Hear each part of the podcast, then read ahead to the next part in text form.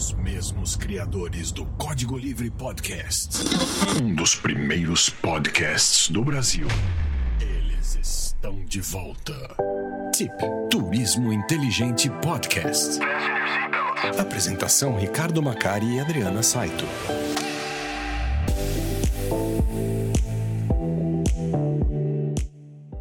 Olá você, bem-vindo a mais uma edição do Turismo Inteligente Podcast. É o seu tip. Essa é a nona edição, nove, né? Para o dia 18 de fevereiro, sábado 18 de fevereiro. E como sempre a gente tem aqui, né? É um, a gente traz um convidado especial. Mas antes eu vou dar um oi para a Dona Adriana que está aqui do meu lado. Olá, Dona Adriana, tudo bem? Olá, tudo bem? Tudo bem, gente? Bem, bem, bem. Bem, bem, bem. Faz um mês, mais ou menos. Faz um mês, grava, nossa. Um mêsinho que a gente não grava podcast, né? A gente perdeu um pouco o pique, mas a gente vai recuperar o pique. A gente promete isso, né, Dana? Vamos recuperar o pique, tá? É isso aí. Vamos, Isso aí. vamos embora. E é, hoje eu trago um convidado muito especial, que é o André, André Piazza.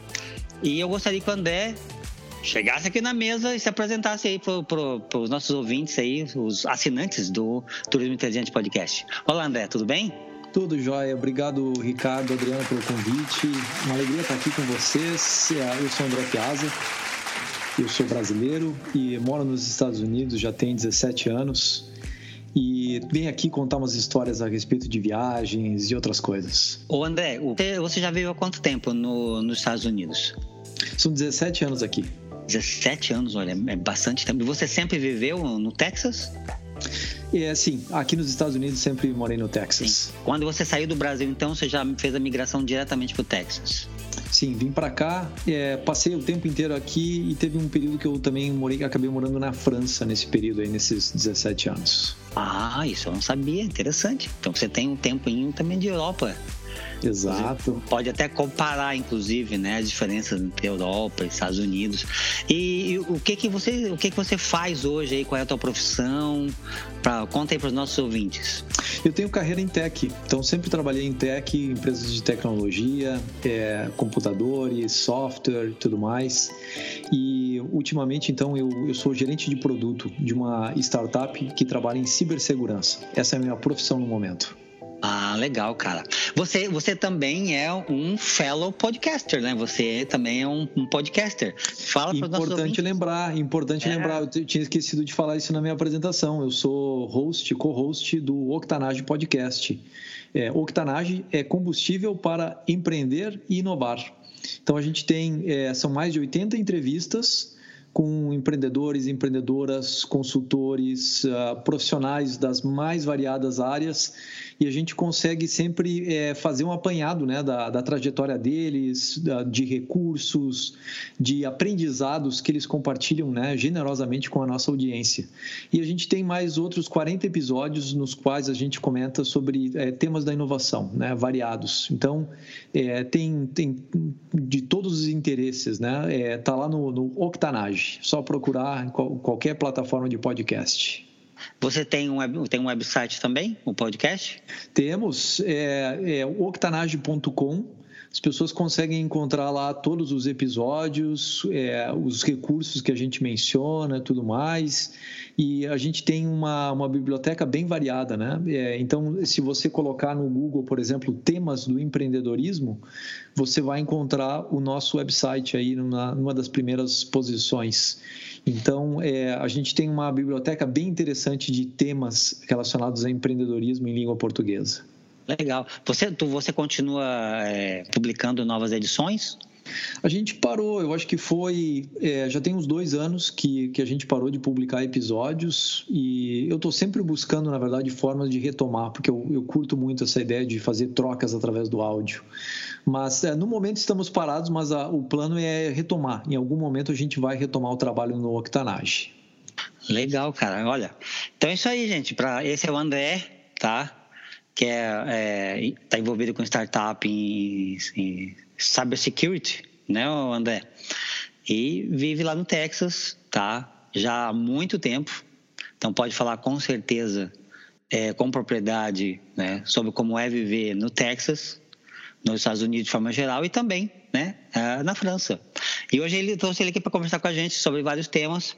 E o André já vai trazer, eu não sei, vai ser algo é surpresa, ele não contou para mim, ele vai trazer para gente, a gente uma história de viagem que ele acha interessante compartilhar aqui com os ouvintes do Turismo Inteligente Podcast. Então esse é o Senta que lá vem a história. Senta que lá vem a história.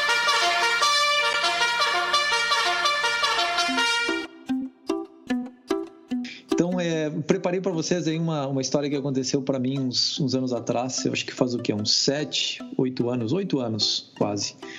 É, eu estava morando na Europa e eu tinha feito, estava fazendo uma viagem a trabalho para a Irlanda.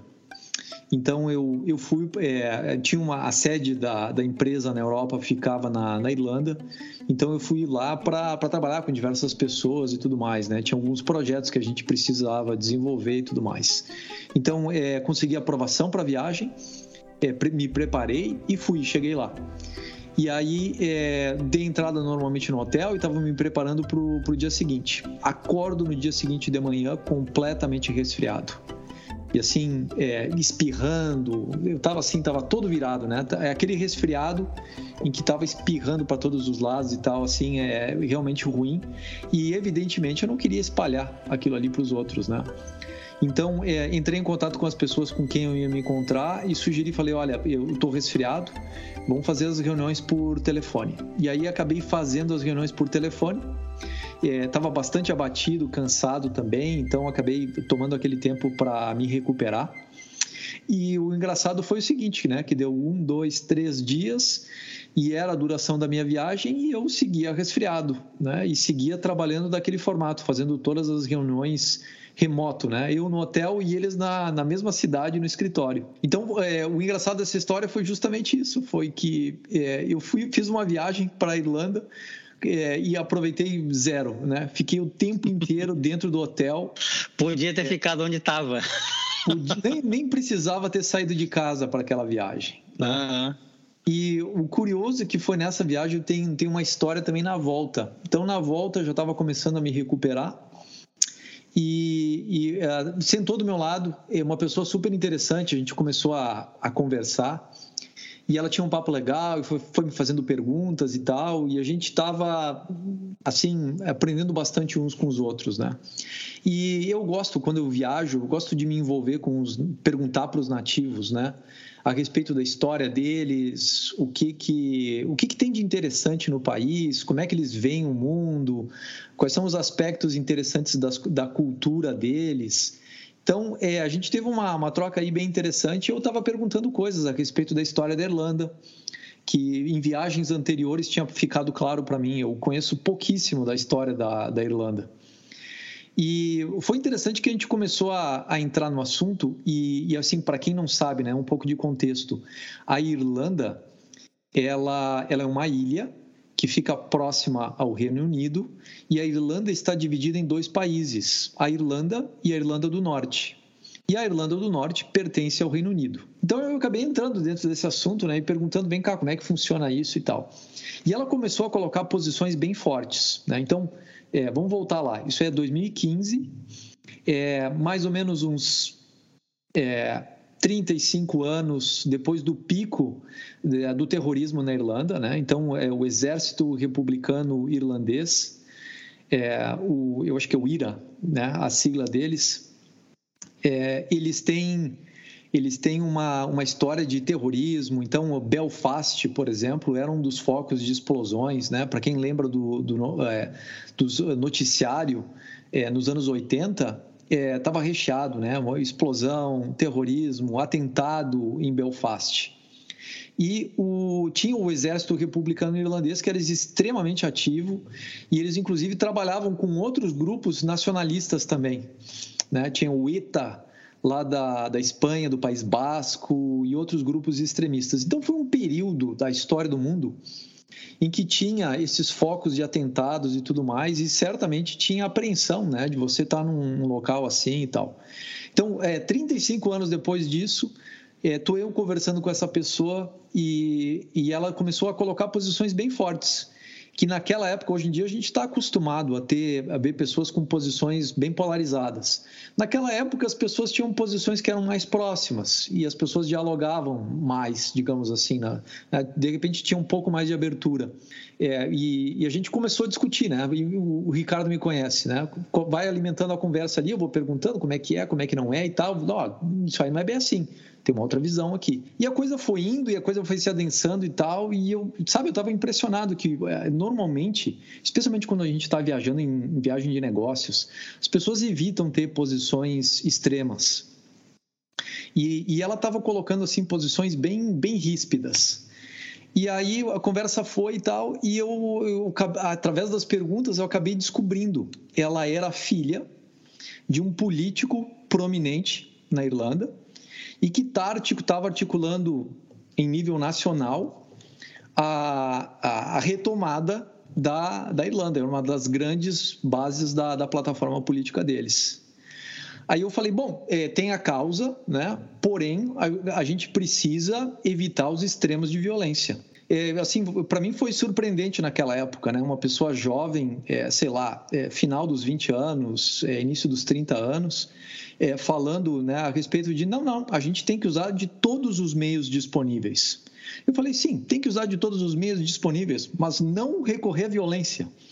Ela falou, não, não. Então eu acabei me dando conta que eu estava falando com alguém que estava eh, totalmente envolvida dentro de um esquema nacionalista irlandês. Né? E, então foi curioso, porque foi, foi uma conversa inesperada. Acabei aprendendo um monte a respeito da, da Irlanda e acabei aprendendo também a respeito de, de pessoas de uma forma geral, né? Então foi uma situação inusitada que acabou acontecendo aí nessa mesma viagem, né? Não, mas André, deixa eu ver se eu entendi. Ela fazia parte de um grupo extremista para reunir as Irlandas como um país único, né? Isso. Mas eu, eu não sou, não, não me lembro muito mais, mas a a Irlanda do Norte, ela é parte do Reino Unido, não?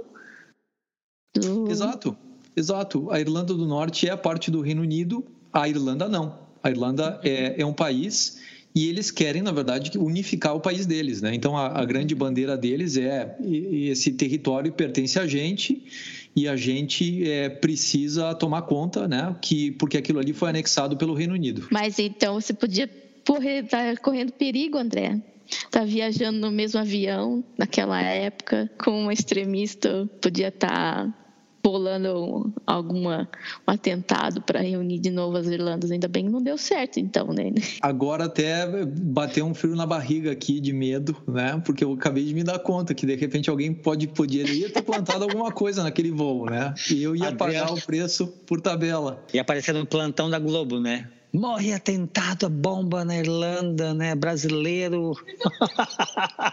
completamente inesperado. Completamente inesperado. Eu não acredito que a Adriana foi jogar para esse lado, cara. Eu... eu não acredito isso.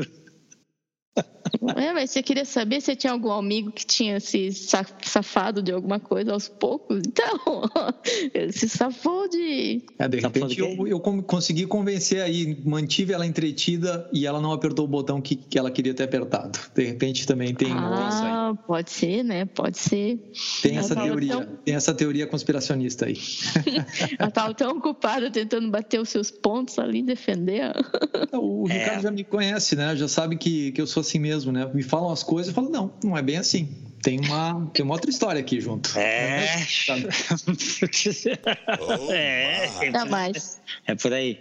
Mas peraí, daí vocês não arrumam briga no Clubhouse, coisa assim? Não, não, a gente não briga não, só dialogando. Eu? É isso aí tem espaço para diálogo sempre. Mas eu, eu, uma coisa interessante essa questão das Irlandas, né? Porque agora com o Brexit, obviamente você, tem, você pode até discordar disso, mas eu vi os números, né? O Reino Unido, inclusive, está com um crescimento negativo previsto aí para esse ano, né? Que aliás é o único país aí daqui da região da Europa que tem esse crescimento negativo previsto, tá? E aí isso e, e a economia está sofrendo, né? E aí eu vi inclusive algumas matérias sobre essa questão da Irlanda e aí esse nacionalismo, ele ele está cada vez mais vivo, né? Essa, esse desejo. E, inclusive o próprio pessoal da Irlanda do Norte, que sempre foi a favor do Reino Unido, agora está tá, tá balançando. Então existe ali, eles fizeram algumas enquetes, inclusive que se fosse feito um novo Brexit agora, é, seria revertido. o posicionamento devido a que caiu por terra, né? Todos aquele aquele discurso, porque era um discurso da extrema direita, né? O Brexit, né? Ele seguia essa ideia. Né? Você pode me corrigir se eu estou errado, tá, André? Então era um discurso da, de, de extrema direita, ah, porque ficamos mandando milhões para a Europa e depois viu que não era nada disso. Então, que era justamente o contrário, né? Os negócios gerados graças à abertura de fronteiras com o espaço Schengen, né, que é esse espaço comum europeu, né? Ela, ela é muito maior do que qualquer número de impostos e dinheiro que era enviado para fora do país. E aí você tem aí vários, é, é, principalmente pequenos e médios é, empresários, empreendedores, sofrendo com isso, porque eles não têm capacidade de se adaptar à, à nova realidade, porque tem empresas que inclusive chegam a, a fazer o seguinte, elas pegam, é, colocam um, um armazém dentro da União Europeia para despachar, eles consolidam em containers, né, o que eles têm dentro do Reino Unido, exporta para a União Europeia e desse armazém é que eles distribuem para a União, Europeia. É como eles estão dando um jeito para reverter isso, né? Aí eu fico, eu fico assim, nossa, cara, né? Que, que situação, né? Que a gente cai nessas, nessas, é, nessa lábia, né? Dessas pessoas, né? Que ficam aí puxando, né? Pro medo, pro, pro ódio, né? E, e, dividem as pessoas, né? Polariza as pessoas. E aí, e aí dentro do turismo, inclusive, tem um negócio interessante, né? Que a gente recentemente, André, foi ali na ali para Málaga, na Espanha, e logo ao lado está Gibraltar, certo? E Gibraltar é, né, britânica, né? Que quando que antes do Brexit era livre, livre circulação então, as pessoas né, trabalhavam e viviam de onde, onde gostariam, sabe? Ou tinha gente que vivia, é, por exemplo, é, é no, no, na Espanha, que é ali é La Linha Verde, que é o nome da cidade ali, né? La Linha, né? Se não me engano, La Linha Verde, sou... sei que tem La Linha. E aí, e aí é, é, trabalhavam é, em Gibraltar. E aí, por causa do Brexit, isso já, já se torna impossível, porque eles não sabem mais se como é que vai ficar, porque o Gibraltar ainda não, não implementou, sabe, esse Brexit completamente. Aí ficou um, algo bem interessante ali na região. O que, que você acha disso, André? É bem interessante esses movimentos, né? Eu, eu sempre disse que o, o grande erro em relação ao Brexit foi quem, na verdade, propôs o momento em que eles poderiam sair fora. Por quê? Porque é, esse momento de, de fazer uma escolha, quer continuar ou quer sair? A princípio parece interessante, parece como uma opção, mas na prática ele fica muito sujeito à, à necessidade momentânea do país e aos interesses políticos, que é exatamente aquilo que você descreveu, né? As pessoas de início, na verdade, nem levavam fé na campanha contra o Brexit. Eles faziam assim umas, umas campanhas de marketing muito simplórias, né? Eles pegavam uns carros de som, uns é, carros antigos e tal, eles botavam na rua é, anunciando a, a ideia de se separar e tudo mais e ah, dizendo basicamente, né, a gente está sustentando a União Europeia e, e, e, perdendo os benefícios. E essa campanha acabou crescendo é, dentro do país e acabou batendo, na verdade, com é, as necessidades das pessoas, principalmente do interior, que se sentiam à margem, excluídas dos avanços que você via, por exemplo, nas, nas cidades grandes, né? É, Liverpool, Manchester, Londres, etc. Então é, é interessante isso, porque as pessoas decidem com base no momento. E foi uma das grandes é, dores disso tudo é que não apenas saíram, mas tipo assim quem mais votou nisso aí era quem tinha mais idade e que na verdade os jovens estavam votando a, fa a favor da permanência. Então é, é bem interessante assim para a gente refletir a respeito disso, né? Que é, é às vezes é, essa empacotar as coisas como democracia não é necessariamente é, uma boa opção para as pessoas. Né? É, aí é, os humores vão variar, né? Então, é, alguns anos depois vai, vai modificar isso aí. Por quê? Porque estão começando a perceber que os negócios, aquilo que você falou, né? A abertura das fronteiras acaía, acabava atraindo negócios, que é uma, uma grande dinâmica da, da União Europeia, né? E eles juntos são muito mais fortes do que individualmente. E a pessoa sozinha, individual, ela tem dificuldades em fazer isso aí, essa, essa análise. Por quê? Porque ela está analisando a situação dela. Ah, no passado, quando não tinha a União Europeia, eu, eu tinha acesso a esses benefícios, eu tinha aquilo, tinha aquilo outro, o mundo era diferente tudo mais. E eu quero aquele mundo, então vou votar contra. Foi basicamente a narrativa que as pessoas compraram e que acabou sendo essa votação. Não foi a respeito do o que, que era melhor economicamente para o Reino Unido. Isso tem, tem muitas implicâncias, porque o fato do Reino Unido ter saído da União Europeia, né, ele foi um dos poucos países que jamais adotou o euro, que foi uma proteção que eles fizeram do tipo assim, deixa o controle financeiro nosso fica nas nossas mãos eu acho que foi muito, muito bem aplicado no caso deles. Por outro lado, é, eles acabaram se isolando economicamente, né? embora essas trocas vão ter que continuar a ocorrer. E o mais interessante é que para a Irlanda, a Irlanda tem muitas trocas com o, com a, o Reino Unido, né? A maior parte da, das exportações deles e importações também vem do Reino Unido. Então, o que acaba acontecendo é que a Irlanda começou a considerar se com a saída do Reino Unido da União Europeia valia a pena eles continuarem fazendo parte da, da União Europeia. Pelo jeito, está valendo a pena, porque eles continuaram e não houve mudança nesse sentido. Mas vamos ver o que, que acontece aí daqui para frente. Eu queria puxar você agora para a gente fazer um ponto a ponto. Ponto a ponto.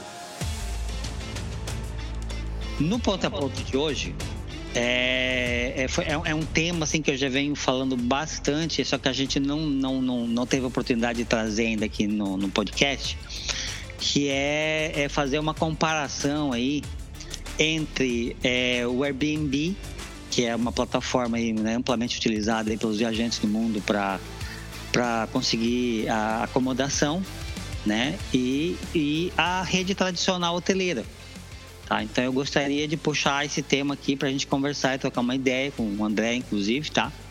E trazer os, os, os uh, ônus e bônus aí, né? Prós e cons é, de ambos. É, eu particularmente, eu, eu, vou, eu vou falar, vou começar falando que é, eu já fui, a nós, né? Eu e Adriana já fomos grandes usuários do Airbnb. Já viajamos muito utilizando o Airbnb. Tá? Foi, foi muito bom, inclusive. Não tem padronização, sabe? Então, claro que você vai conseguir coisas únicas que você nunca conseguiria em qualquer outro lugar. Mas isso também te leva para o lado negativo, que é que você não tem uma padronização, você não tem um padrão de qualidade. Você não pode contar somente com os reviews das pessoas que foram anteriormente, porque é muito, é muito pessoal, sabe? Para uma pessoa, ah, é maravilhoso. Para outra pessoa, ah, não é nada disso que eu queria.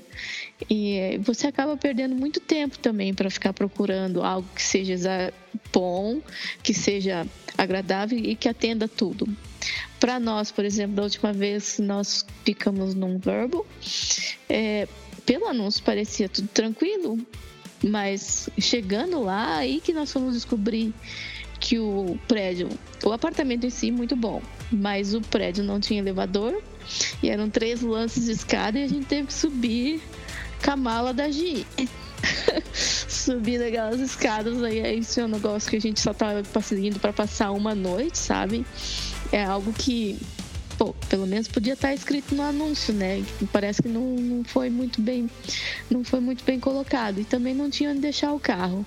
Tivemos que arrumar um lugar umas duas, três ruas distante para deixar o carro. Então, esse tipo de coisa acontece. Você falou de, um, de pontos interessantes. Né? É, primeiro, é, o, é, ônus disso daí. Você não está lidando com uma empresa. Você está lidando com uma pessoa física, geralmente. E aí você tem que lidar com isso, com essa falta de padronização. Como você falou, que a pessoa, é, nesse momento, ela pode ter feito algo maravilhoso, mas não quer dizer que ela vai conseguir manter esse, esse padrão né? E, e outra, é, você nem comentou isso, isso aí, isso aí, tudo bem, né? Que é, lance, é, é no terceiro andar, com mala, aquela coisa toda, não estava bem é, explícito isso dentro do, é, do anúncio, não estava explícito que não ia ter garagem, que não ia ter estacionamento. Então, assim, é, é, coisas que você acaba sendo pego de surpresa quando você usa essas plataformas, né? É, mas o, o, o, que me incomoda muito dentro do Airbnb, eu já vi isso acontecer muito. Muita gente comentou comigo que é, a pessoa lá foi lá, fez a reserva, né, tá pago pela plataforma e um, um ou dois dias antes, né, o proprietário vai lá e cancela a reserva. Isso quando não cancela no mesmo dia, sabe, tornando impossível, né, que o viajante se hospede. Coloca o viajante assim, pega o viajante né, totalmente desprevenido. Isso é, uma, isso é um ponto assim que, que, que me incomoda bastante na plataforma, tá? Porque um hotel ele não vai fazer isso com você, né? Depois que você fez a reserva, tá? É, tá lá, tá definido. A não ser que meu, né? Sei lá, é um erro de sistema, alguma coisa, né? Mas isso é, é muito mais raro em relação ao Airbnb. Mas isso para mim ainda é muito pouco comparado aos problemas que realmente estão na minha cabeça agora em relação ao Airbnb, que é a falta de segurança, tá? Que a gente tem aí diversos problemas acontecendo do, com Airbnb no mundo, como, como por exemplo, é, as pessoas encontrando câmeras escondidas dentro do, do, do, dos Airbnbs. Tá? Isso para mim é um problema sério de segurança. Que o Airbnb, então, eles abafam isso daí.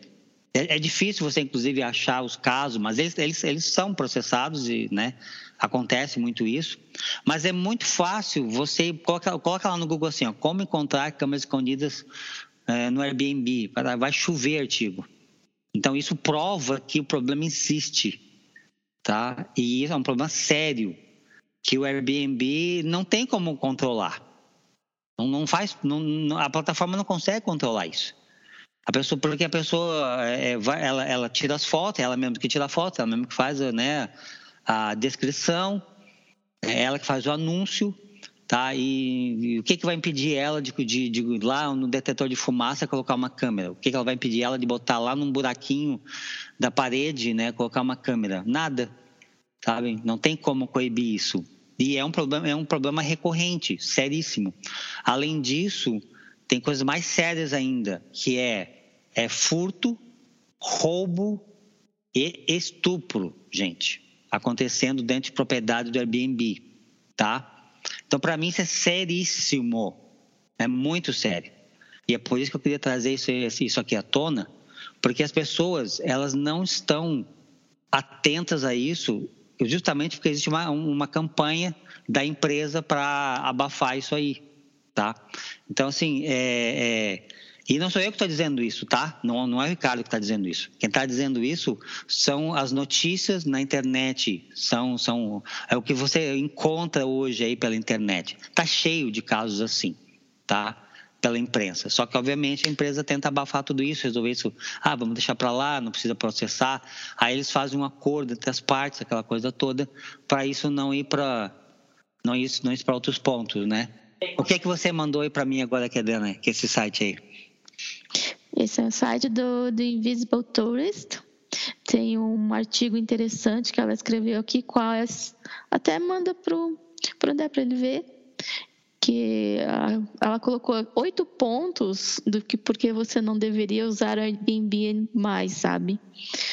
E um deles é que o Airbnb acaba por estragar a, as cidades onde ele, onde por exemplo, em Lisboa, tinha 22 mil apartamentos e casas disponíveis no Airbnb para você para você locar, né? E nessa mesma cidade tem um problema muito grande para os locais para conseguirem alojamento. É, moradia, moradia de longo prazo, né? E as pessoas estavam fazendo isso de, de pegar a, se ela tem um imóvel, ela prefere colocar no Airbnb para ganhar mais de turista do que colocar para arrendamento, como diz aqui em Portugal, né? que é para locação para as pessoas que moram na cidade. Então, isso virou um problema muito grande para os grandes centros, Lisboa, ou Madrid, é Paris. Aí, o que está acontecendo também? Às vezes, você não sabe, porque o listing está lá e o Airbnb não está olhando um por um para ter certeza, sabe? Ele conta com a ajuda dos próprios, quem vai trabalhar são os próprios utilizadores da plataforma que vão lá e vão verificar como é que é o local, se como é que tá, né? Mas eles não estão olhando se aquilo ali tem uma validade legal. Então, por exemplo, o cara faz um aluga um apartamento por um valor X, aí ele pega e mobília, tudo, põe, põe umas fotos bonitas e coloca no Airbnb para alugar por temporada, sabe? E né, sendo que ele não tem, não é o dono do apartamento e não sabe, não se sabe o que pode acontecer, né? Então você pode, você pode acabar se encrencando com essas coisas, né? Encrencando como? De que forma? Que você está num local ilegal e você não sabe. Como é que você vai saber? Você não sabe se naquela propriedade, por exemplo, quando a gente estava nos Estados Unidos, a gente, a, a, gente, a gente ficou num lugar que dali, ali era proibido você colocar um listing de Airbnb, né? E, e, e se acontecesse de, de alguém tivesse ali e, e não soubesse disso, você pode ter problemas nas suas férias também, né? Eu ainda não entendi o teu ponto. Que problema que o usuário do Airbnb que está se hospedando naquele lugar, que, que foi o proprietário que colocou o listing, vai ter? Eu, eu, nenhum. Quem vai ter problema é o proprietário. Ele pode ter que, ter que sair no meio da noite. Se os vizinhos forem lá e fizerem uma denúncia, por exemplo. Pode. Você pode. vai ter que sair. Aliás, aqui em Portugal aconteceu a gente ter que sair, né? A gente ficava num apartamento que a gente não sabia, mas ali o prédio, o condomínio não era permitido fazer sublocação e a, e a senhora que tinha arrendado para a gente fez essa, o arrendamento para nós e os vizinhos foram lá, reclamaram e nós tivemos que sair, não foi? Foi, é verdade. Então, então isso é algo que pode acontecer. Pode. Às vezes você pode acabar ficando num lugar que não, não é permitido. Ok. Sim, é, foi, foi interessante tu trazer essa questão do, do imobiliária, que realmente isso acontece. O, o Airbnb tem, tem provocado aí problemas seríssimos com a alocação de imóveis aí, na, principalmente né, na, na, em grandes centros. A gente tem, como tu falou, tem esse problema sério aqui em Lisboa, Portugal de forma geral, onde os proprietários das casas, dos apartamentos, né, eles preferem colocar no Airbnb do que colocar para um locatário aí tradicional, anual, sabe? E isso está tirando o, os imóveis do mercado para os locais. Então é mais um ponto negativo aí desse tipo de coisa, do Airbnb. Sabe? E aí você, como usuário do Airbnb, está impactando a vida dos locais.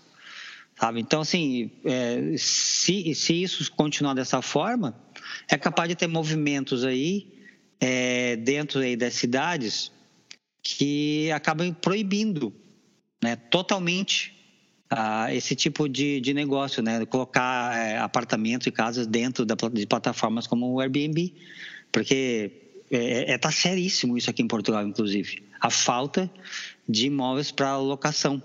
Então, realmente é bem, bem, bem, bem, bem lembrada, Dena. Não tinha pensado nisso. Eu estava pensando, eu estava pensando só no viajante. Né? Eu estava pensando só na segurança do viajante. E você falou agora um aspecto interessante, que é o aspecto do impacto local né, né, na, uh, na economia, não só na economia local, mas também no, no local, no nativo, né, a pessoa que vive na cidade. Né? Eu achei é bem interessante isso aí. É, o que, que, você acha aí dessa, dessas exposições, André? Bem interessante essa análise feita pela que a Adriana está trazendo a respeito do impacto para as pessoas que moram na cidade, né? o efeito do, do Airbnb para quem já mora lá. interessante é notar que em grandes cidades isso aí está significando o aumento do aluguel. Então já já eram já são aluguéis não são baratos, né? Por por ter uma cidade maior e agora por, pelo fato de ter é, uma demanda para isso aí e, e, de fato ter, ter todo um modelo de negócios que, que é bastante lucrativo, é bastante interessante, é, mais proprietários estão migrando para um modelo de negócios de Airbnb, em, né, acaba tirando aquele imóvel da locação, a demanda continua a mesma, a oferta baixa, o que, que acaba acontecendo? Os preços sobem. Então é bem interessante notar isso. E é, é algo que é para a gente refletir porque eu acho que a gente precisa dar condições para as duas coisas acontecerem, né? Para a cidade ter um movimento de turistas, mas ao mesmo tempo não acabar não empurrando quem já mora na cidade para fora ou subindo o custo de vida, né? Da, da, da própria cidade. Então eu vejo isso com, com muita clareza e algo que eu tenho mais a refletir a respeito. Bom, bom, bom saber que a gente está trazendo esses tópicos aí para ajudar a reflexão, né? Isso é muito bom. Esse é o nosso intuito, né? Só uma questão que que eu gosto de lembrar assim que o que você sempre fala, né? O que você não está pagando é o que você não vai ter. Então, o Airbnb você não vai ter housekeeping, não vai ter recepcionista, o que, que é housekeeping? O que, que é housekeeping? Este tipo de trabalho consiste em assegurar a limpeza, a higienização, a arrumação e a reposição de lençóis, de toalhas e de itens para banheiros e quartos. Mas, enfim, essas pessoas que fazem housekeeping também fazem parte da economia local que você vai estar ajudando. Você vai pagar um pouco mais para o hotel? Vai. Mas é porque o hotel vai estar.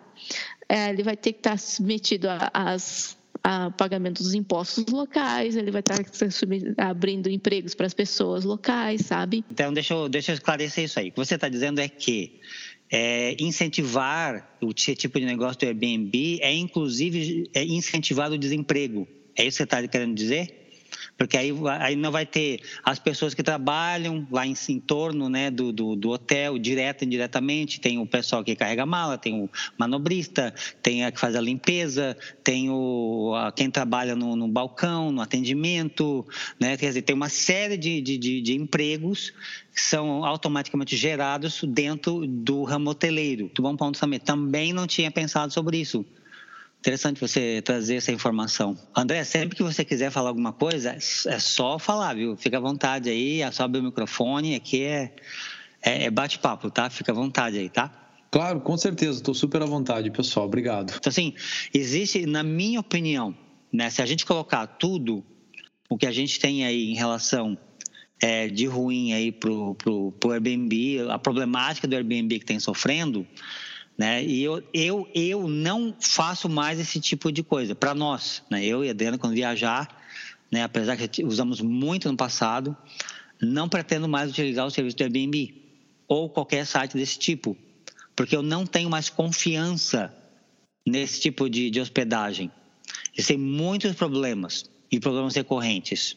E a, além do que a gente discutiu aqui, pontos até que eu nem tinha me tocado, que a Adriana trouxe para né, o debate, que é, né, a gente, se a gente usar esse tipo de acomodação, a gente está incentivando o aumento do aluguel, está incentivando o desemprego e está tá, tá, é, ajudando a derrubar uma, uma pequena cidade, a economia de uma pequena cidade, inclusive, porque não vai ser pago os impostos adequadamente para aquela cidade, ou para o Estado, ou para o país.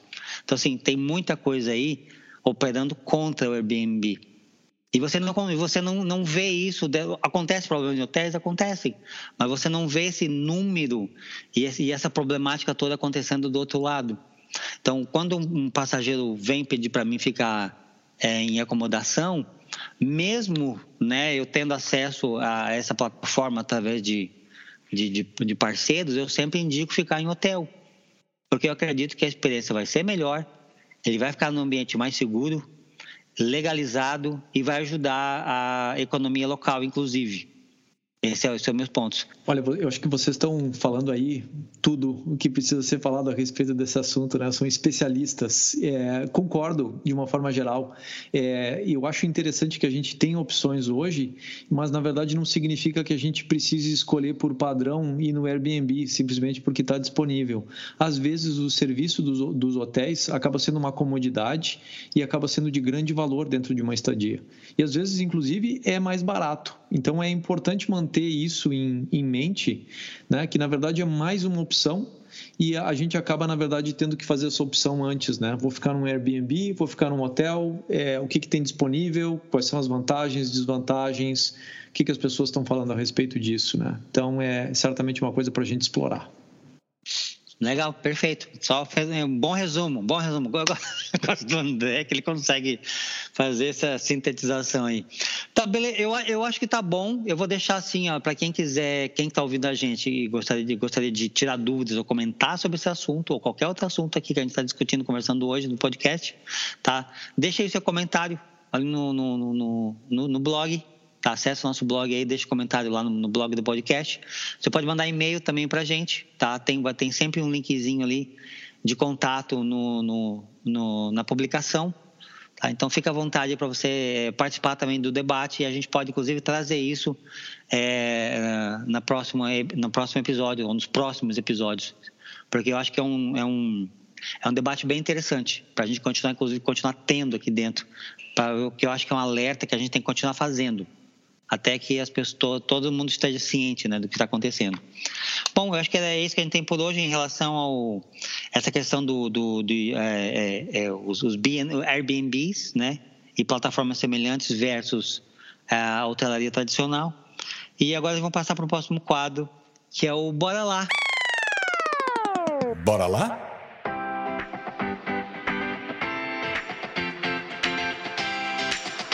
E no Bora Lá, o André vai trazer um destino que eu acho bem interessante, que a gente com certeza, se não fosse o André, acho que a gente nunca ia trazer aqui, Adriana. Tá? Que é, e o André que vai contar pra gente. André, conta aí. O que, que, que você vai trazer pra gente? Então, pessoal, vou falar para vocês, contar uma história a respeito da minha visita a Pequim. Primeira vez que eu fui visitar Pequim. Então, é, como é que eu fui parar na China? É, eu fui a trabalho, e aproveitei aquela oportunidade para emendar um, um, período de férias por lá, para conhecer, para viajar internamente e para ter mais contato com a cultura. Então acabou, as coisas começaram a se alinhar. E foi realmente uma, uma viagem incrível, uma oportunidade de aprendizado muito grande. E eu queria compartilhar isso com vocês, né? O que que é essa, o que que é visitar Pequim e o que que é a China. Então, é, eu durante é, os primeiros dias eu acabei ficando num hotel seis estrelas em Pequim. Quantas estrelas? Seis. Seis? Seis estrelas. É, não sei se eles que inventaram isso e tal. Eu sei que tem outros locais no mundo que tem esse negócio aí das seis estrelas ou mais, mas é, no caso esse hotel ele ele falava a respeito das seis estrelas. E de fato foi foi o melhor hotel que eu fiquei em toda a minha vida, com certeza, né? É, eu acho até superior, por exemplo, aqueles all inclusives, né, que, que tem na, em Punta Cana, por exemplo, né? É, por quê? Porque eles tinham um ambiente completamente diferenciado e o serviço, o atendimento também completamente diferente e era totalmente voltado para o estrangeiro. Então a gente, é, eu é, falava cinco palavras em, em chinês, né, quando cheguei lá cinco palavras, né? não eram nem frases. Então, é, o meu vocabulário era, era sim, não, é, bom, ruim, e a quinta palavra era recibo. recibo. Então, é, são essas cinco palavras que, que compunham o meu vocabulário e que me permitiram, na verdade, é, me deslocar em vários locais lá dentro. Né? Mas é, os primeiros dias eu fiquei num, nesse hotel seis estrelas e foi uma experiência e o restante da, da minha uh, hospedagem eu acabei sendo é, recebido por amigos que gentilmente me ofereceram aí, abriram um espaço e tal, dormi no chão da sala e tal, mas foi bem, foi bem tranquilo. Então a minha rotina basicamente era durante o dia eu saía para conhecer a cidade de Pequim e de noite eu voltava para casa com histórias, ó, oh, me aconteceu isso, aconteceu aquilo e tal, e aí durante a janta os meus amigos me contavam, me contavam histórias, me davam é, o contexto cultural daquelas coisas, me davam dicas do que fazer no dia seguinte e tudo mais. Então foi, foi muito interessante ter essa perspectiva de outras pessoas, de outros brasileiros que já moravam por lá. Então, é, falando um pouco dessa, dessa experiência de, de Pequim, né? É, primeiro ponto que chama atenção, eu acho que é, é viajar para lá. Então, é, foi a única vez na vida que isso me aconteceu, que é, quando chega no, no, aeroporto, na imigração, é, tinha uma pessoa é, do governo que já estava é, me esperando lá para fazer o meu processamento pela imigração. Então, é, foi bem interessante que eles têm um sistema lá que você apertava botões e tal, e dizia, ah, sou estrangeiro. E aí a, pessoa vinha, já pegava você, já levava, e eu, por ser estrangeiro, acabei passando por esse processo agilizado de imigração. Então, é basicamente um processo que em outros locais aí, para entrar em muitos países, às vezes demora aí 15 minutos, 30, às vezes mais de uma hora, foi um processo que não durou dois minutos para mim. Foi realmente muito rápido. Então, isso aí foi a primeira coisa que me chamou a atenção. Talvez porque eu tivesse indo para lá com um visto de é, visto de negócios, tá? Talvez tenha sido esse o, o motivo. Né? Eles estão tentando facilitar negócios e tudo mais. Uh, então, é, o segundo momento interessante foi é, me comunicar internamente, porque a gente se dá conta quando a gente chega lá na China. Você vê tudo, toda a realidade de placas, de anúncios, de propaganda, de comunicação, é tudo feito em caracteres chineses. E eu não tenho informação nenhuma a respeito deles, né, de identificar o que, que eles são e, e ter a mínima parca ideia. Então, assim, muito daquilo que você está vendo, eh, você não consegue registrar, porque aquilo simplesmente não faz sentido. É, uma exceção a isso aí, tinha umas placas muito engraçadas em, ao redor de Pequim, que estava escrito No Drunken Driving. Então era uma, uma tradução mais ou menos, né? Não dirija bêbado. Inclusive eles tinham do lado assim a foto de uma pessoa que parecia é, assim estila, estilosa, né? Estilosamente, ela é, estilizado, ela estava alcoolizada, né? É muito engraçado isso, né? E a gente a gente brincava. Eu acabei viajando nessa viagem com, com uma colega minha de trabalho e a gente passou por um perrengue nessa, nessa viagem aí também. A ida para lá foi teve perrengue, né? Então teve teve isso tudo, né? Na, na hora de chegar e eu falei, pô, vai ser um desafio. Então, naquela época, eu já tinha os aplicativos no celular que davam uma tradução mais ou menos daquilo que você estava vendo. E aquilo ali foi bem interessante, porque era tipo um Google Translate, na época, é, era outro aplicativo, não lembro do nome, mas você baixava no celular, não precisava de conexão, você tinha o dicionário ali dentro e apontava a câmera do celular e ele lia para você e dava uma ideia do que estava escrito. Então, isso aí era muito importante, por exemplo, quando você ia num restaurante chinês. É, os restaurantes chineses eles são famosos porque eles têm é, dezenas, se não centenas de opções, e é tudo numerado. Então você escolhe o número 1, o número 15, o número 56, assim por diante. Por quê? Porque eles já colocam todas as variações possíveis no prato ali. Não tem essa coisa de chegar e pedindo, ah, eu quero esse aqui, é, mas tira não sei o que e faz com não sei o que e tal. Não tem. Tem que pedir pelo número, não tem número a respeito, não pede. Queria te perguntar como é que você lidou com as placas, né, cara? E com leis, inclusive, né, de trânsito lá, se você então, teve alguma tava, relação com isso eu estava chegando nisso aí, né? É, é, para lidar com, com o trânsito. Então eu pegava táxi. E de início eu fui no serviço do hotel.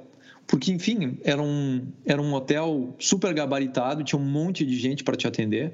E eu cheguei lá e falei assim: Ó, quero nesse endereço aqui. E eu tinha o endereço impresso e tal, ou seja, erro de caligrafia zero, estava tudo certinho, né?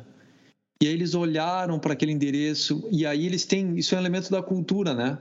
Tem cinco pessoas atrás do balcão e todo mundo olha e todo mundo fala contigo. E todo mundo fica ali largando pitaco.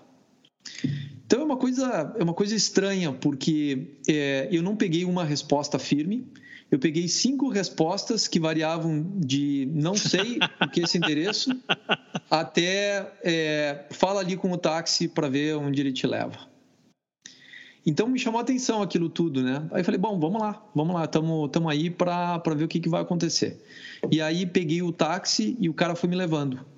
E naquela época é, eu já estava preparado, já tinha o vocabulário né, para dizer bom e ruim. Então, é, quando, quando eu achava, né, o, o cara começava a chegar perto, ele começava, e, os táxis mesmo, eles começavam a parar e olhar para os endereços nas, nas ruas. E aí eu acabei descobrindo que, é, ao contrário do resto do mundo todo, né, em que as casas são numeradas num sentido ascendente ou descendente, e em geral tem o lado par e o lado ímpar da rua. Lá não é assim, gente. Lá o número 90 está do lado do 32, dali a pouco tem o 75, depois o 12 e assim por diante. Meu Deus, que loucura que deve ser achar. Né? Então, né? então achar os números direitinho é sempre um desafio. Então, os taxistas vão diminuindo, vão devagarinho, e aí eu ficava olhando, né? Eu e ele ali, olhando o negócio, e aí eu ia dizendo para ele, né? Bom ou ruim? Então, assim, quando eu achava eh, que a gente estava indo na, na direção certa, que estava próximo, eu dizia bom. É, quando estava indo para o caminho errado, eu falava ruim. E eles já me entendiam. E aí chegava no lugar. Como é que é bom em como é que é bom em, em mandarim, né? Acho que é isso, mandarim ou chinês? Como é que a gente Chinês. Em chinês, chinês é, é hao. Hao. Hao. Isso é bom. Hao. hao. E ruim? É. Burral. Burral. Burral. Burral. Não, para português é não é tão difícil da gente falar e lembrar, né? É, quem fala chinês vai acusar que eu não falo nada, né? Mas eles me entendiam, eles me entendiam quando eu falava uhum. isso aqui. E aí eu pedi o recibo para eles, né? Que é Faipion. E aí, e, e aí vinha o recibo, vinha o recibo e eu conseguia, né? É, submeter depois para ser reembolsado pela empresa. Então é, foi assim que, que eu fui me organizando e eu fui eu fui aprendendo. Então é, e aí eu pegava um táxi ia lá e eu voltava de ônibus, eu voltava de metrô e, e, eu ficava ali convivendo então com os locais. Então era é, teve um outro, uma outra coisa muito interessante que os meus amigos me explicaram. Eles falaram, olha, eles têm uma, um senso é, é, é de assim uma admiração muito grande em relação aos estrangeiros, que na maior parte das vezes gera experiências positivas para os estrangeiros, mas que em algumas vezes você é rejeitado e tem problemas. Então, eu percebi isso. Né? Então, é, por exemplo, é, você dentro da China, é, as pessoas começam a te seguir, justamente porque é a gente é ocidental. Eles são extremamente curiosos e, pelo jeito, eles têm muito tempo disponível, porque, assim, todo lugar que eu fui tinha gente atrás de mim. Stalkers e... mesmo? Stalker, assim, eles caminhando atrás de ti e tal, e não é assalto, não é nada. Eles mantêm uma certa distância, e eles vão te seguindo para ver onde é que tu, o que tu vai fazer. Então, é, é uma coisa muito engraçada. De início foi bastante desconfortável aquilo tudo. Opa, dois caras aqui me seguindo vão me assaltar, entendeu? E, e não, e não era nada disso. E aí o que eu fui aprendendo, teve uma oportunidade, é, eu fui no, no, meio do verão, então estava bem quente lá, é, Pequim é, é, é, é, quente no verão, e aí eu estava num, é, num local e descobri um lugar em que eles vendiam sorvete. Tinha lá um sorvete disponível. Aí fui lá e peguei uma, um copinho de sorvete, né? sorvete de chá verde. E aí o que, que eu fiz? Eles tinham um, um local fora que tinha um ar-condicionado que ficava ali empurrando o ar-condicionado ali. E aí então eu saí do local e fui para o local onde tinha um ar-condicionado. Quando eu vi, eu comecei a comer o meu sorvete. Era um sorvete pequeno, não era nada demais. E eu estava em pé, simplesmente admirando a paisagem e tal. Quando eu percebi, e tinha vários grupos de pessoas, assim, eu estou falando de 15 a 20 pessoas, que estavam olhando para mim e já tinham entrado numa fila. Se formou rapidamente uma fila dentro da sorveteria, porque todo mundo queria comprar o mesmo sorvete que eu estava tomando. Então eles estavam observando para ver a cor mais ou menos e saber o, o que pedir lá dentro. Meu Deus, que loucura isso, cara. É, isso, é ser, isso, é ser, influencer, né, cara? Isso. É, esse é o poder do, do influencer, entendeu? Você tá ali, entendeu? E as pessoas vêm atrás. É, outro exemplo, por exemplo, é caminhar nas praças chinesas. Então, a, a, a, na China, uma coisa que lembra um pouco assim é Brasília eles têm praças amplas, né? Assim, porque eles precisam comportar uma população gigantesca que vive ali em Pequim já há milênios, né? Milênios atrás eles já tinham quase um milhão de habitantes, né? Assim como Tóquio foram, foi uma cidade que foi é, populosa durante já é, décadas, uh, uh, séculos, né? É, então é, a gente chegava nas praças, eu e meu amigo, e a gente começava a notar que as pessoas, as famílias estavam ali passeando também e tal, né? Tem muito turismo local dentro da China. E as famílias estavam ali e elas estavam querendo nos abordar. E elas não sabiam como. E aí o seguinte, eh, basta o primeiro. O primeiro chegava e entregava, na, na época que ainda tinha câmeras digitais, eles entregavam a câmera e tal, E aí o seguinte, é, gente, aí o meu amigo já tinha me falado disso tudo, né? Falou, não, é assim mesmo e tal. Eu falei, não, vamos lá, vamos entrar no, vamos entrar no esquema. E a gente ficava batendo foto. As pessoas iam se revezando para bater foto com a gente. Meu Deus, e a gente via... uma pessoa, você tinha uma pessoa famosa, cara, aí na, em Pequim, então. É, né? esse que você é famoso lá em Totalmente a experiência de ser uma pessoa famosa. Totalmente. E eles vinham e, e eles falavam coisa e eu não entendia e aí eu, eu fazia que sim e tal, e aí eles, eles ficavam muito agradecidos pelas fotos e tudo mais. Eu sorria, é, sabe? Eu convidava as pessoas, ah, quer vir tu aqui na foto e tal. Olha, eles, é... é... que eles estavam achando que você era o Tom Cruise, entendeu? Por isso que eles queriam tirar a foto vocês, você. Vocês aqui no vídeo estão vendo a semelhança que eu tenho com Cruise, né? Então, é, vocês já veem né, qual é a percepção, mas é, claramente, e assim, foi muito louco, porque é, foi o primeira, primeiro grupo nos dar a câmera fotográfica, formou uma fila por uma fila e no final das contas aí deu a gente bateu umas 10, 15 fotos com grupos diferentes. E foi uma. Tipo, eu pedia para eles bater na minha câmera também. Então eu tenho essas fotos gravadas comigo. Nossa, que legal, São pessoas cara. completamente aleatórias que estavam ali felizes por por estarem encontrando a gente, né? Então Sensacional. A, a China tem essas histórias e que são assim realmente marcantes, né? É, tem tem outros lados da China, então é um outro lado interessante de se explorar. Mas, é que... mas assim, ó, eu queria te, te, te parar um pouquinho aí e eu queria assim, te, te, perguntar assim, é, o que que você indica para o nosso viajante que está pensando em China, está pensando em Pequim, tá? O que que você indica para ele lá conhecer, né? O que uma atividade, fazer, o que fazer? Por exemplo, esse hotel que você gostou, se você lembrar o nome, quiser falar, você pode falar também tá bom?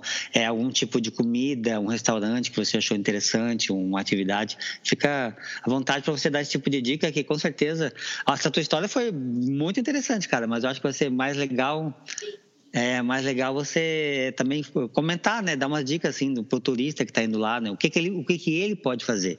Como é claro. que ele pode estar melhor Pequim? Claro, claro, com o maior prazer, né? Então, o hotel que eu fiquei originalmente em Pequim, eu não lembro o nome dele, Tá. Eu estou, inclusive, aqui é, procurando para ver se eu, se eu consigo encontrar o nome do hotel. E se eu achar, certamente vou, vou passar para vocês, né? Aqui. É, o, a dica é, quando você vai para a China, é de não ficar nos hotéis locais. Você tem que ficar nos hotéis que são de, de marcas, de cadeias internacionais, tá? Hotéis, hotéis internacionais você precisa escolher na China. Por quê? Porque você tem um atendimento completamente diferente, tá? Os padrões dos hotéis chineses são diferentes dos padrões ocidentais. Então tem, por exemplo, é, tem gente, por exemplo, que ficam em hotel e eles não davam roupa de cama, por exemplo. É, é diferente, né? São, são coisas diferentes. Ó, a, eu acabei descobrindo aqui o nome do hotel. É China World Hotel. Então, China World Hotel é o nome do, do local que eu, que eu me hospedei. Beleza. Aí, a gente pode, então. inclusive, ver aqui a respeito das estrelas aí. Quantas estrelas eles têm, afinal de contas. E, Mas... e aí, quando a pessoa chega lá em Pequim, o que, que você recomenda que ela vá visitar, conhecer? Então, locais que você precisa ir. Você precisa ir na Cidade Proibida, que é um marco da, da civilização chinesa, eles têm uma história fascinante. A Cidade Proibida basicamente era a moradia do imperador e ela tinha várias camadas. Então, é, tinham camadas que é, a, a nobreza tinha variados níveis e ela podia frequentar alguns dependendo do nível da que ela se encontrava, ela conseguia ir até uma certa altura da cidade proibida.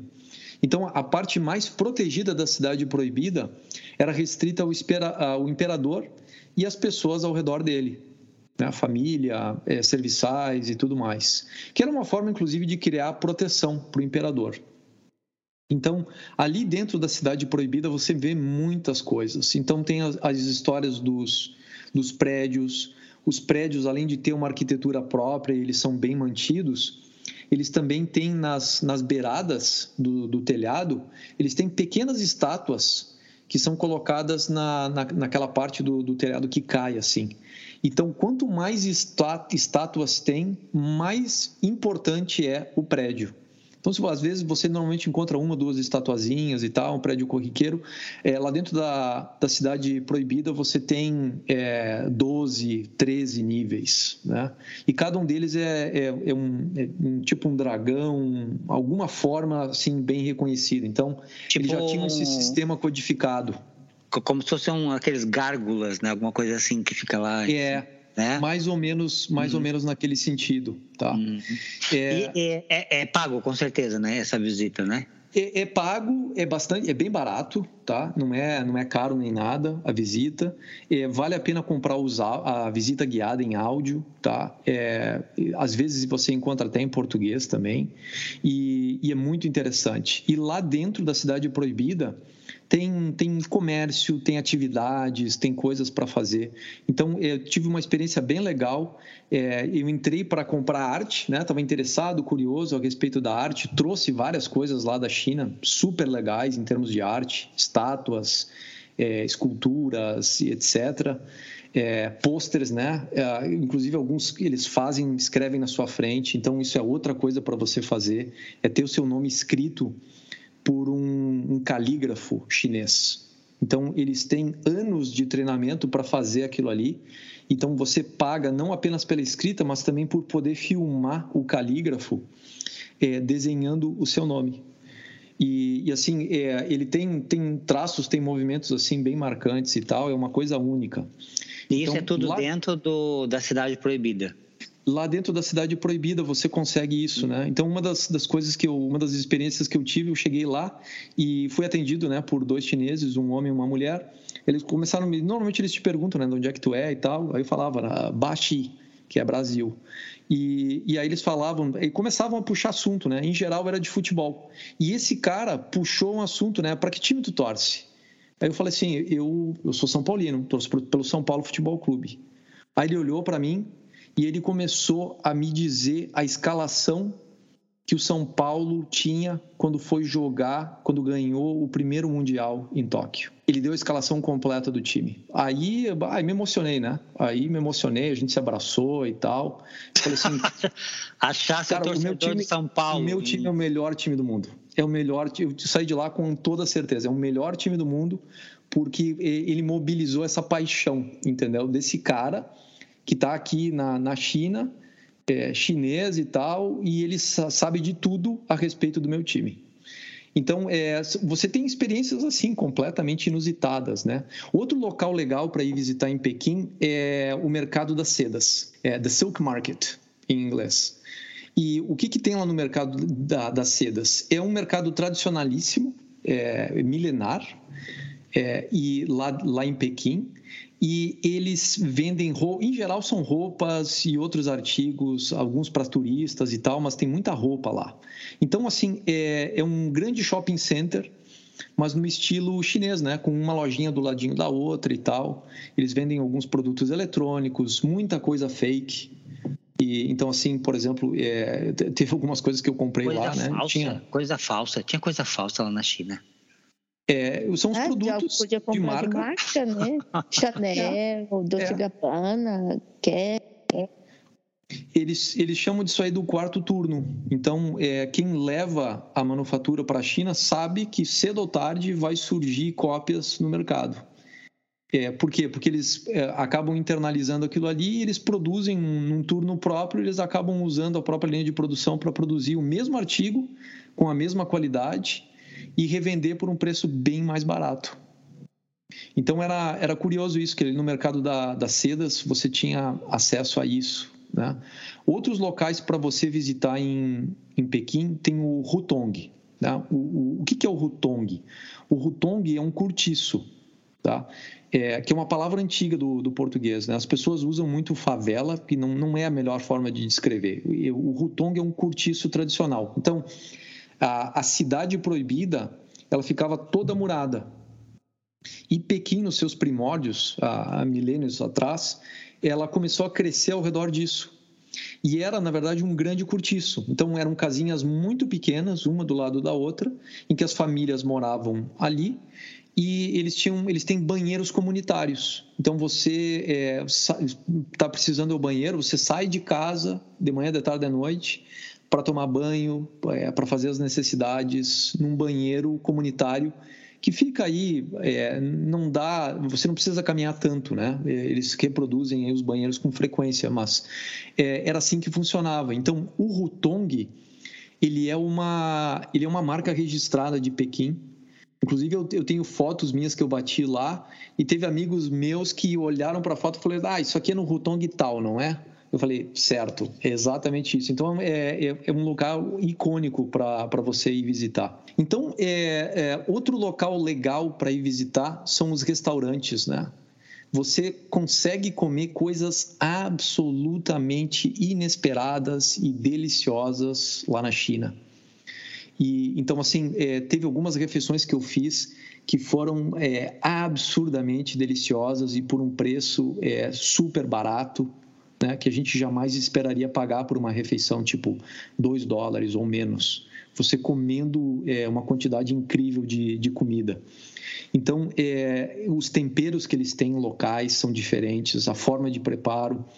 É, eles não são conhecidos pela. A culinária deles não desenvolve assim tantos sabores. Por outro lado, é, é uma questão de você experimentar e ir descobrindo. E às vezes você encontra assim umas coisas é, realmente inesperadas e deliciosas. O importante saber, que as pessoas precisam saber disso, é que o, eles têm um sistema de ranqueamento dos restaurantes em relação à, higiene é, feito pela autoridade sanitária em Pequim. Então você vê assim em amarelo e vermelho, né? As, as, letras em vermelho dentro de um círculo amarelo, você vê A, B, C, D dentro de cada restaurante.